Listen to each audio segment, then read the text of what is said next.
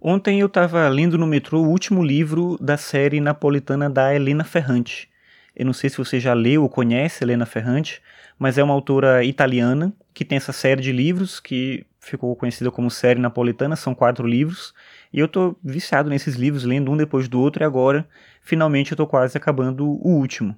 São livros que falam sobre circunstâncias aparentemente banais, são elementos muito tirados assim do cotidiano, mas que trazem, eu acho, né, na minha visão, uma reflexão muito boa sobre quem nós somos, sobre a forma como a gente se relaciona com as outras pessoas, com os dramas familiares, enfim, são, é uma história que eu acho que é bem cativante em vários aspectos.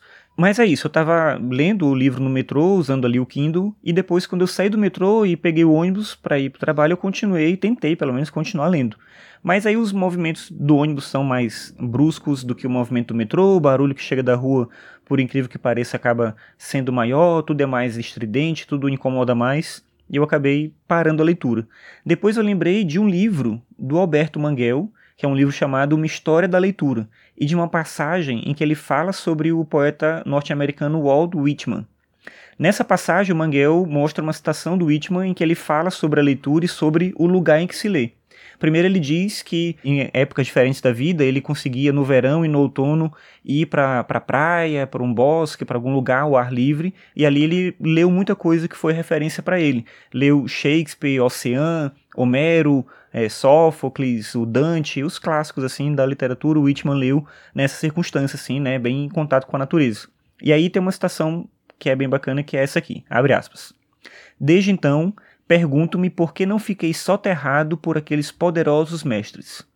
Provavelmente porque os li na presença plena da natureza, sob o sol, com paisagens e panoramas a perder de vista, ou o mar quebrando na praia. Fecha aspas. Essa citação do Whitman eu acho que é legal porque ela traz essa ideia de que o lugar da leitura interfere na qualidade da leitura. Ler um bom livro em uma sala fechada quase que agride o leitor, oprime as ideias, deixa toda aquela situação num contexto diferente. Às vezes o livro ele tem uma expressividade que não cabe naquele ambiente que você está lendo, ainda que seja uma biblioteca talvez agradável. Por outro lado, de acordo com Whitman pelo menos, ler um livro ao ar livre, em local aberto, liberta o leitor e liberta também o próprio livro. A gente tende a achar que a leitura é um processo só intelectual, como se alguma coisa pudesse ser só intelectual, só atividade cerebral. A leitura é uma atividade intelectual, mas é também, como tudo que a gente faz, uma atividade sensitiva, ainda que a gente não perceba isso. Ler é um processo de autoconhecimento, um conhecimento que se faz com a mente e com o corpo. Então é preciso dar valor a esse momento da leitura. Não é só adquirir conhecimento, mas é fazer parte de uma experiência estética, uma experiência que nos permite entender melhor quem nós somos.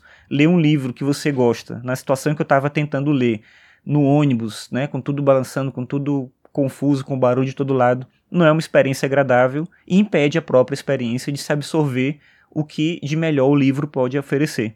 Enfim, eu lembrei disso, achei que era um tema interessante para pensar junto com você. Será que a gente se dedica àquilo que a gente gosta da melhor forma possível, no caso da leitura, em um lugar que é adequado para a leitura?